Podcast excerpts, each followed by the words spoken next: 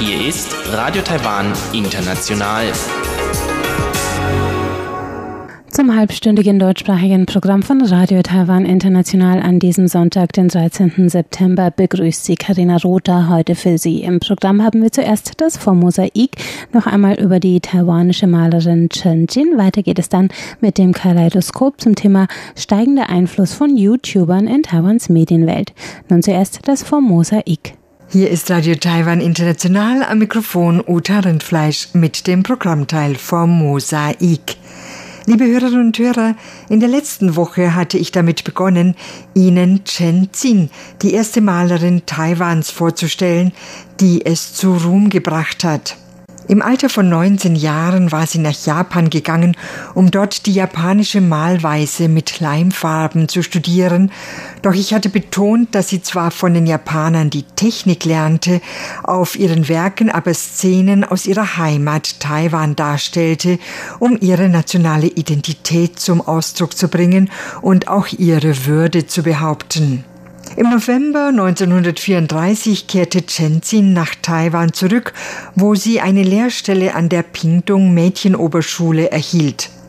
Chen Xin nutzte diese Gelegenheit, im Ureinwohnerdorf Shandimen Skizzen zu machen und malte dort das Bild Frauen von Shandimen. Sie malte zwar nicht viele Werke mit Ureinwohnerthemen, doch wie bei ihren anderen Bildern war sie auch hier vom Wunsch getrieben, Themen aus ihrer eigenen Heimat zu wählen. Das Bild Freizeit aus dem Jahr 1935 ist ein typisches Beispiel dafür. Es zeigt eine junge Frau, die in ein edles dunkelgrünes Ziehpau, also ein enges Kleid mit Stehkragen und Seitenschlitzen, wie es vornehme chinesische Frauen während der republikanischen Periode trugen, gekleidet ist und mit einem Buch in der Hand seitlich auf ihrem Bett aus dem Holz der roten chinesischen Lerche liegt. Das feingeschnitzte Bett, das dezente Muster ihres Kleides, ihr Schmuck, das alles spiegelt das Leben einer jungen Frau in der taiwanischen Oberschicht wider, wie es Chenzin aus ihrer eigenen Familie kannte. Chenzin war der Meinung, ein Bild solle den schönsten Eindruck hinterlassen, wie die Kirschblüte, die in voller Blüte den tiefsten Eindruck auf den Betrachter hinterlässt. Chenzin war der Meinung, ein Bild solle den schönsten Eindruck hinterlassen, wie die Kirschblüte, die in voller Blüte den tiefsten Eindruck auf den Betrachter hinterlässt. Dieses Ideal wird in ihren Bildern deutlich, wo alles so fein, edel und schön ist. Im April 1937 kündete Chenzin ihre Stellung an der Pingdong Mädchenoberschule. Sie ging zunächst zum Malen nach Hause zurück und ein Jahr darauf wieder nach Japan, wo sie bis zum Ende des Krieges 1945 blieb. In dieser Zeit zeigte sie viele ihrer Werke auf verschiedenen Ausstellungen. Nach ihrer Rückkehr nahm sie das Angebot an, in der Prüfungskommission für die erste Kunstausstellung der Provinz Taiwan zu arbeiten. Schon kurz nach ihrer Rückkehr ließ ihr der Vorstandsvorsitzende des Bauernverbandes des damaligen Landkreises Taipei, Xiao Reiqiong, über einen Heiratsvermittler einen Heiratsantrag machen. Chenzin war sich schon sehr früh darüber im Klaren gewesen, dass es zwischen professionellem Kunstschaffen und einer Ehe viele Konflikte gab, weshalb sie sich ganz der Malerei verschrieben hatte. Nun war sie bereits 40 Jahre alt. Da Herr Xiao ihr Schaffen jedoch tatkräftig unterstützte, entschloss sie sich, diesen Witwer mit sechs Kindern zu heiraten. Vier Jahre später, im Alter von 44 Jahren, gebar sie selbst einen Sohn. Die Mutterfreuden veranlassten sie, viele Bilder zu malen, die das Leben ihres Sohnes beschrieben. Aber natürlich ließ ihr das Familienleben nicht mehr so viel Zeit zum Malen. Gleichzeitig sahen sich die taiwanischen Maler mit den politischen Veränderungen jener Zeit konfrontiert. Als die Regierung der Republik China sich 1949 nach Taiwan zurückzog, begannen Maler vom chinesischen Festland die Kunstszene in Taiwan zu beherrschen. Die Bilder der mit Leimfarben malenden taiwanischen Künstler wurden unabhängig von ihren Themen als japanische Bilder abgestempelt. Manche Künstler versuchten sich nun mit neuen Farben, suchten nach einem neuen Standpunkt. So auch Chen Xin, die Versuche mit chinesischer Tuschmalerei machte. Versuche, die allerdings zum Scheitern verurteilt waren, da sich die Technik der Tuschmalerei vollkommen von der der Malerei mit Leimfarben unterscheidet. Der Maler Guo Xuefu, der gleichzeitig mit Chen Xin zur ersten Taiwan-Kunstausstellung in der Kategorie Bilder japanischen Stils zugelassen worden war, sagte dazu, chinesische Malerei könne nicht nur auf eine Malweise beschränkt sein. Die Kunstszene jedes Landes müsse neue Impulse absorbieren. In anderen Ländern gebe es auch keine nationale Malweise. Vielmehr komme es zu einem regen Austausch zwischen den Künstlern verschiedener Länder. Kunst dürfe keine Staatsgrenzen kennen. 1955 nahm Chenzin an einer sino-japanischen Freundschaftskunstausstellung teil und ihr Bild Brautgemach wurde für die zehnte nationale Kunstausstellung zugelassen. Im Mai 1958 hielt sie in der Zhongshan-Halle in Taipei ihre erste Einzelausstellung ab, bei der sie 62 Werke zeigte.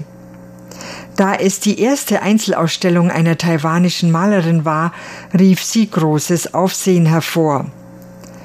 Nach dieser Ausstellung bestellten sehr viele Leute Bilder bei ihr, die sie nicht zurückweisen wollte. Die Belastung durch die Aufträge führte jedoch dazu, dass sie mit Magenproblemen ins Krankenhaus eingeliefert wurde und viele Jahre lang kränkelte. 1965 besuchte Meister Ru Xue vom Taipei Vorguang-Tempel Chenxin am Krankenbett und bat sie, mehrere Bilder aus dem Leben von Buddha zu malen. Obwohl es ihr nicht gut ging, nahm sie diese Arbeit an und malte im Zeitraum von zwei Jahren zehn Bilder. Als sie mit diesen Bildern fertig war, war sie wie durch ein Wunder auch wieder gesund. 1969 machte sie mit ihrem Mann eine Reise nach Amerika, wo sie viele Landschaftsskizzen anfertigte. Von da an wurden Landschaften ihr neues Thema. In den 80er Jahren des letzten Jahrhunderts begann die Kunstwelt in Taiwan nach ihren Wurzeln zu suchen, wobei sie wieder auf Chenzin aufmerksam wurde, die inzwischen schon eine Oma war. Im Alter von 72 Jahren malte sie Bilder von Tempeln in Taiwan. Sie war trotz ihres hohen Alters immer noch in der Lage, mit Leimfarben die prächtigen und filigranen Verzierungen der Tempel, besonders der Tempeldächer, zum Ausdruck zu bringen. 1986 wurde sie vom Taipei Museum für moderne Kunst eingeladen, eine Retrospektive abzuhalten. Nach der Ausstellung überließ sie dem Museum ihr Werk Freizeit. Im Februar 1996 wurde zu ihrem 90. Geburtstag im Nationalen Geschichtsmuseum eine weitere Retrospektive abgehalten. Gleichzeitig erhielt sie den staatlichen Kulturpreis des Exekutiv Yuan verliehen. Mit dem Preisgeld und eigenen Ersparnissen gründete sie einen Fonds und richtete den Chenzin Kunst- und Kulturpreis ein, mit dem das künstlerische Schaffen mit Leimfarben gefördert werden sollte. Im März 1998 musste sie sich eine Herzoperation unterziehen, die jedoch eine Blutvergiftung nach sich zog, an der sie am 27. März 1998 starb. Tenzin selbst hatte einmal gesagt, sie sei kein Künstlergenie. Ihren Erfolg habe sie ihrer Ausdauer und ihrem Fleiß zu verdanken gehabt. Eine ihrer Einzelausstellungen wurde übrigens von der Modezeitschrift Vogue gesponsert, da die Frauen in ihren Bildern ja sehr modisch sind und man an ihren Bildern sehr gut ablesen kann, was die modebewusste Frau der jeweiligen Zeit in Taiwan trug. Da ist zum Beispiel auch eine Frau mit Knöchelkettchen zu sehen, die also auch schon sehr früh beliebt waren. Liebe Hörerinnen und Hörer, soweit also dieses Porträt der taiwanischen Malerin Chen Xin. Am Mikrofon war Uta Rindfleisch.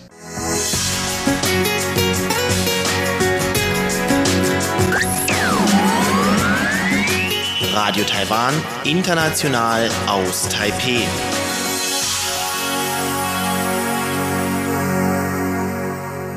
Es geht weiter mit dem Kaleidoskop und der Frage, was bedeutet der steigende Einfluss von YouTubern für Taiwans Medienwelt? Mehr dazu haben jetzt Chubihui und Sebastian Hambach.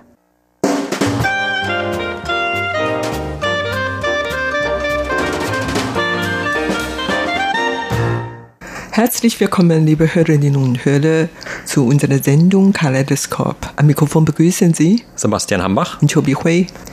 Hier in Taiwan gibt es mittlerweile immer weiter verbreitet ein großes Angebot an Streaming-Diensten und dazu beigetragen haben natürlich eine ganze Reihe von Faktoren. Zum einen der Fortschritt in der Technik und der schnellen Internetverbindungen. Taiwan ist ja dafür bekannt, dass man überall fast eine sehr schnelle Internetverbindung und auch sehr zuverlässige Internetverbindung hat. Und aber auch in den letzten Jahren, was es überall auf der Welt immer mehr gegeben hat, das sind diese Streaming-Dienste, die TV-Sendungen oder auch Filme, direkt auf die Geräte in das Heim bringen. Das heißt also, man braucht gar nicht mehr wie früher in eine Bibliothek zu gehen, um sich dort etwas auszuleihen, sondern kann das direkt vom eigenen Sofa aus tun und hat natürlich dann alle möglichen damit verbundenen Bequemlichkeiten auch. Sogar mittlerweile nehmen diese Streaming-Dienste einen immer größeren Anteil an im Vergleich zu den Kabel-TV-Sendern. Also die kämpfen nicht unbedingt ums Überleben, aber die haben schon ihre Probleme mittlerweile und deren Anteile sinken auch beständig.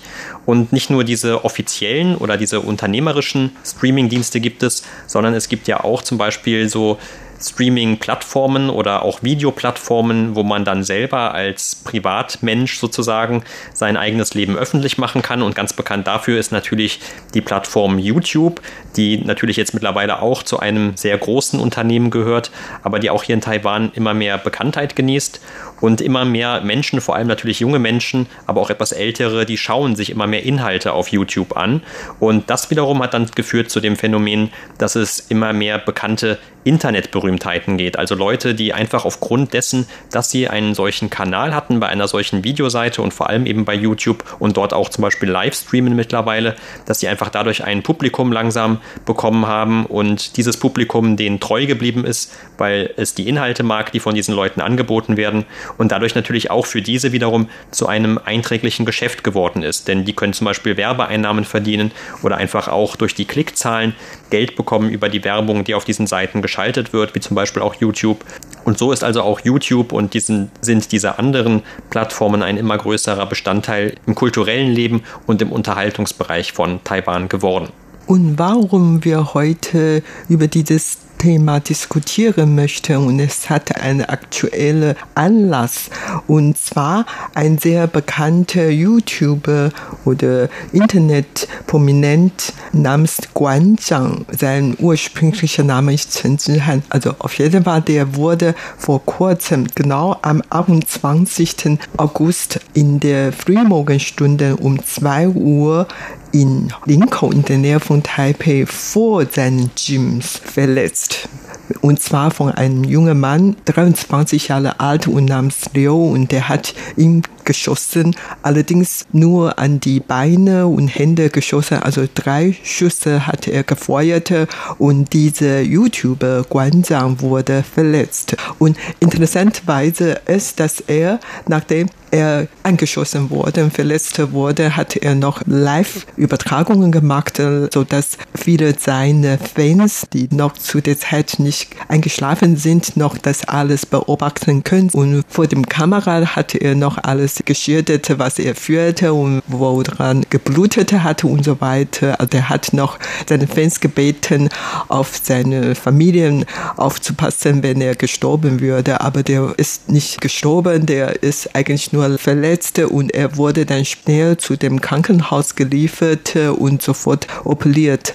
Und die Operation hat sieben Stunden gedauert, allerdings weil er gesund war und weil er auch nicht alt ist. Der ist jetzt 41 Jahre alt und er konnte schon sieben Tage später vom Krankenhaus entlassen. Also dann ist er wieder zu seinen Geschäften zurückgegangen. Und interessant war dabei, warum er verletzt wurde und wer hat ihn so eingetan. Und der Morde oder der Verdächtigte hatten sich drei Stunden später bei der Polizei sich ergibt. Nach Angaben dieser Verdächtigte hatte er vor kurzem, vor ein paar Monaten, Guanzangs Gyms besucht und wurde damals von Guanzang, dieser YouTuber, als sexuell belästigt vorgeworfen, sodass er von Guanzangs Fans überall kritisiert und so er fühlt sich unangenehm und hatte geplant, diese Rache zu unternehmen. Und da hat er Guanzang verletzt. Und er hat alleine das alles geplant. Und trotzdem glaubt man eigentlich gar nicht, dass er alles selber geplant, hat, aber das ist auf jeden Fall jetzt bei dem Gericht verfallen. Und über die Einzelheiten ist jetzt nicht ganz bekannt.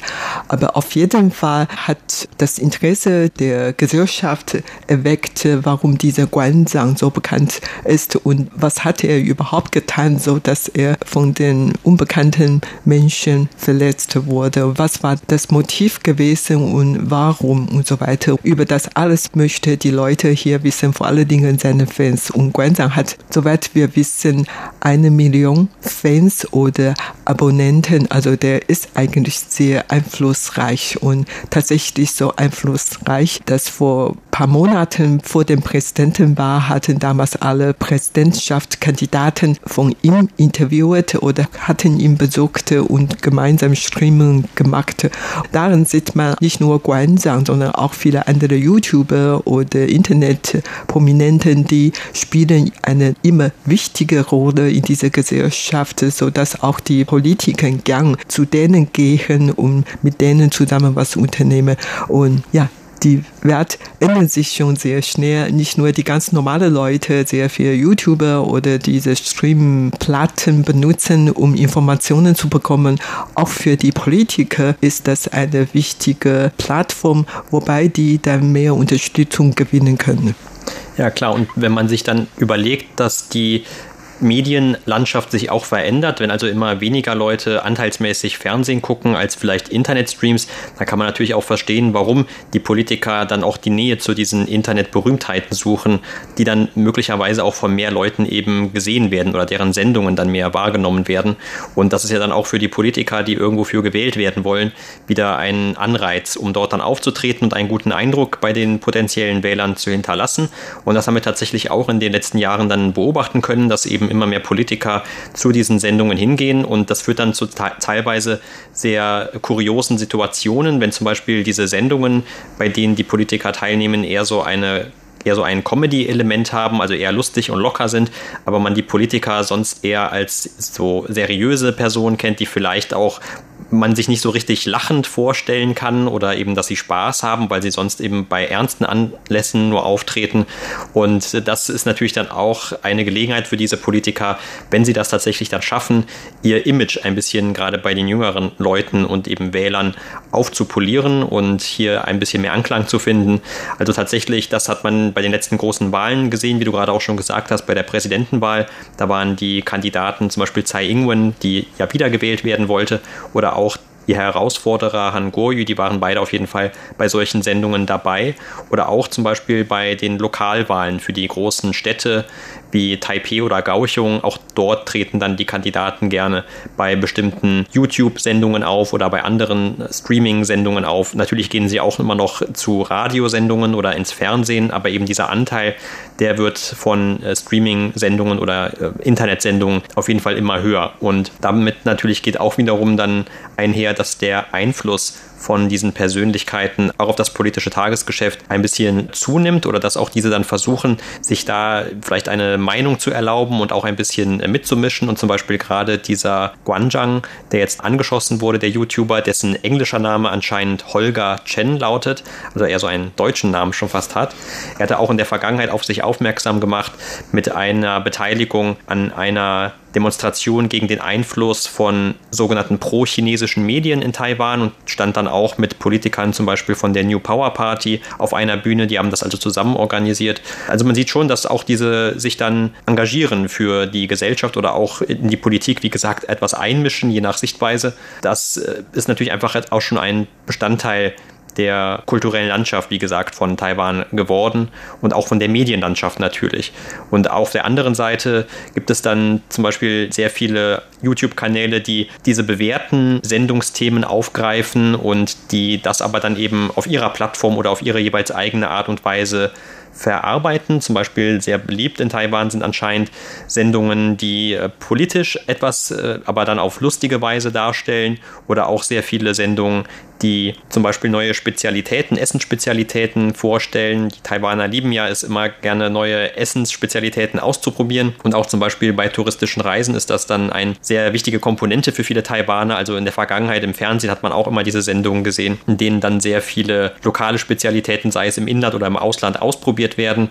Und gerade wenn man in Taiwan reist, da gibt es ja fast überall diese sogenannten Ming Chan, also diese Essensspezialitäten, die für einen bestimmten Ort ganz typisch sind und die man unbedingt unbedingt probiert haben muss, wenn man dorthin geht. Das gibt es natürlich jetzt auch im Internet so weiter. Also das wird mit, miteinander verbunden. Aber wenn man zum Beispiel sich diese Zahlen für YouTube-Abonnenten anschaut, wie gesagt, YouTube ist heute natürlich der mit bekannteste Streamingdienst oder Videoplattform auch in Taiwan. Dann äh, sieht man, dass eben gerade unter diesen Erstplatzierten vor allem, wie gesagt, diese Comedy-Gruppen sind oder diese Kanäle mit Comedy-Inhalten. Zum Beispiel eine Gruppe, die heißt J Chunren oder diese Gruppe von Leuten, wenn man kann man das vielleicht übersetzen. Und die haben Abonnenten von über 3,3 Millionen und sind damit also die größte Gruppe, zumindest was die reine Abonnentenanzahl bei YouTube angeht. Also für Taiwan natürlich. Natürlich gibt es in anderen Ländern noch Kanäle, die viel mehr Zuschauer und Abonnenten haben. Aber wie gesagt, Taiwan ist ja auch ein kleinerer Markt. Es gibt nicht ganz so viele Leute oder auch Leute, die vielleicht Chinesisch verstehen, wie die, die Englisch verstehen. Zumindest die, die auch Zugang zu YouTube haben, denn diese Seite ist ja in China nicht so einfach aufrufbar und insofern hat dann der chinesische Sprachmarkt vielleicht bei YouTube einen etwas kleineren Anteil, als das bei anderen Sprachen der Fall ist.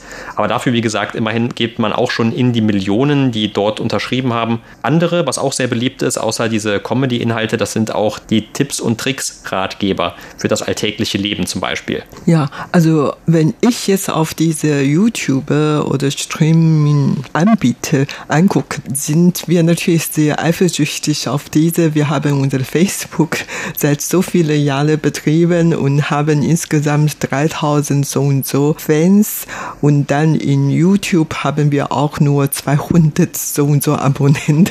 Das äh, ist natürlich auf einer Seite sehr frustriert. Auf der anderen Seite merkt man schon natürlich, dass diese Medienlandschaft sich tatsächlich in den letzten Jahren viel verändert hatte. Und von vielen Meinungsumfragen kann man jetzt sehen, dass YouTuber jetzt ein der wichtigsten Traumberufe für viele junge Leute, also in vielen Schulen, verschiedenen Arten, wurde immer Meinungsumfrage durchgeführt und gefragt, welche Traumberufe von den Befragten. Und da kam sehr oft zum Ergebnis, dass YouTuber als Nummer eins und die klassische Traumberufe wie Ärzte, Krankenschwester, Flugbegleiter, Pilot oder Sportler, die sind eher so nach hinten verschoben worden. Also Sportler, Fußballspieler oder Basketballspieler, Baseballspieler sind jetzt nicht mehr an der ersten Stelle für die männlichen Befragten, sondern jetzt YouTuber, sowohl für die Mädchen als auch für den Jungen. Und daran sieht man, dass die YouTuber oder Internetprominenten, die nicht nur einflussreich sind in der Gesellschaft, sondern die haben auch gutes Einkommen oder gutes Gewinn. Der Guan Zhang, von dem wir heute sprechen, zum Beispiel, der ist ein sehr erfolgreicher Geschäftsmann, in Anführungszeichen. Der ist ein YouTuber, aber er betreibt nicht nur Gyms, also der hat jetzt insoweit vier Gyms und am 1. September ist sein Gym in der Mitte taiwanischer Stadt Taichung eröffnet. Er hat jetzt insgesamt vier Gyms und er plant noch eine weitere größere Gyms zu eröffnen und zwar in, im nordtaiwanischen Landkreis Taoyuan. Nicht nur in diesem Bereich, der ist eigentlich ein Kampfsportler und war eigentlich eine Berufssoldatin und so, dass er im Militär seinen Körper gut trainierte und später hat er verschiedene Kampfsport gelernt und so, dass er dann später als Kampflehrer fungierte und seinen eigenen Gyms geöffnete. Wie gesagt, inzwischen hat er vier Gyms und nicht nur das. Also in seinem Streaming hat er noch viele anderes verkauft. Er verkaufte zum Beispiel Sportwaren, Hemd, Bälle oder was auch immer und dann noch Meeresfrüchte und noch viele andere Sachen, Kleidungen und so weiter. Also er betreibt äh, wie so ein Konzern, er verkauft ja viele Sachen und dieses Mal wurde er eingeschossen und dann es hat Spekulationen gehabt, dass er wohl Geschäftschancen von der anderen weggenommen hat und so, dass er jetzt wegen Rache verletzt wurde. Also der Täter wollte er eigentlich nur verletzen, nicht Morden. Auf der anderen Seite merkt man schon, wie erfolgreich der ist. Also der spielt schon eine wichtige Rolle in der Gesellschaft und viele Politiker, die gern zu ihm kommen, um seine Unterstützung zu bekommen. Also nicht nur ihm persönlich, sondern seine Millionen von Abonnenten bzw. Fans und daher kein Wunder, dass die Politiker zu denen kommen.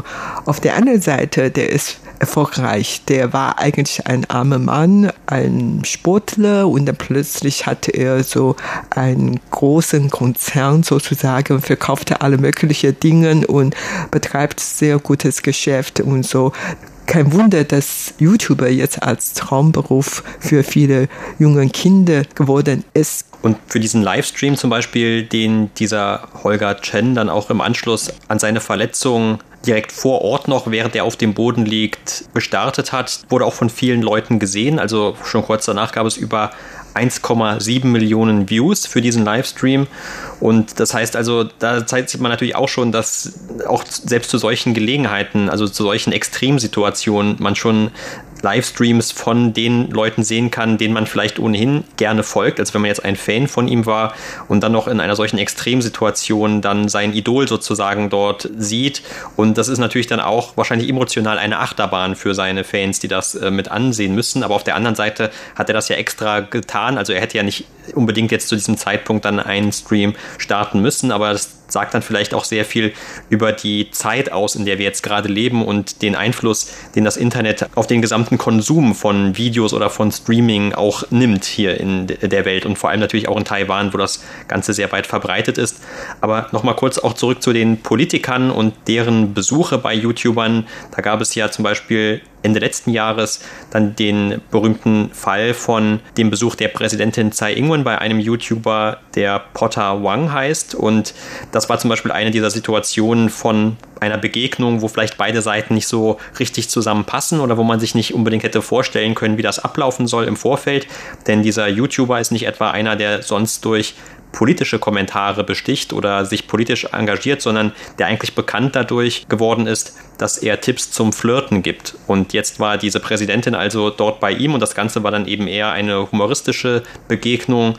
Aber es hatte zum Beispiel auch für den dann, für den YouTuber ganz konkrete Auswirkungen, denn im Anschluss wurde dann bekannt, dass seine Videos, die von einer chinesischen Firma dann in China weitervertrieben wurden, weil YouTube selbst, wie gesagt, in China nicht so ohne weiteres zugänglich ist, dass diese Firma dann die Zusammenarbeit mit dem beenden wollte, aufgrund seiner Kooperation oder seiner Zusammenarbeit in diesem einen Falle zumindest mit der Präsidentin Taiwans. Also auch das ist ja etwas, das sich dann fortsetzt aus der Unterhaltungsbranche in Taiwan. In der Vergangenheit hat man immer wieder gehört, wenn Künstler aus Taiwan, zum Beispiel Schauspieler oder auch Musiker, sich für eine taiwanische Unabhängigkeit ausgesprochen haben, dass die dann zum Beispiel in China nicht mehr auftreten dürfen oder dass bestehende Zusammenarbeitsvereinbarungen dann einfach abgebrochen werden, weil eben die Künstler wahrscheinlich mit einer solchen Aussage gegen irgendwelche Abmachungen verstoßen haben, die dann gegen das Ein-China-Prinzip Chinas verletzen oder so etwas.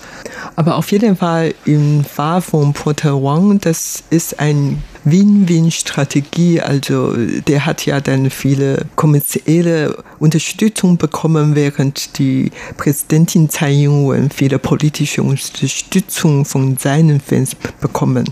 Und das war's für heute in unserer Sendung Kaleidoskop. Vielen Dank für das Zuhören. Am Mikrofon waren Sebastian Hambach und Chobi Hui. Das war's für heute mit dem deutschsprachigen Programm von Radio Taiwan International. Alle Sendungen zum Nachhören finden Sie auf unserer Internetseite unter www.de.rti.org.tv. Am Mikrofon war Karina Rother. Ich bedanke mich fürs Zuhören. Bis zum nächsten Mal.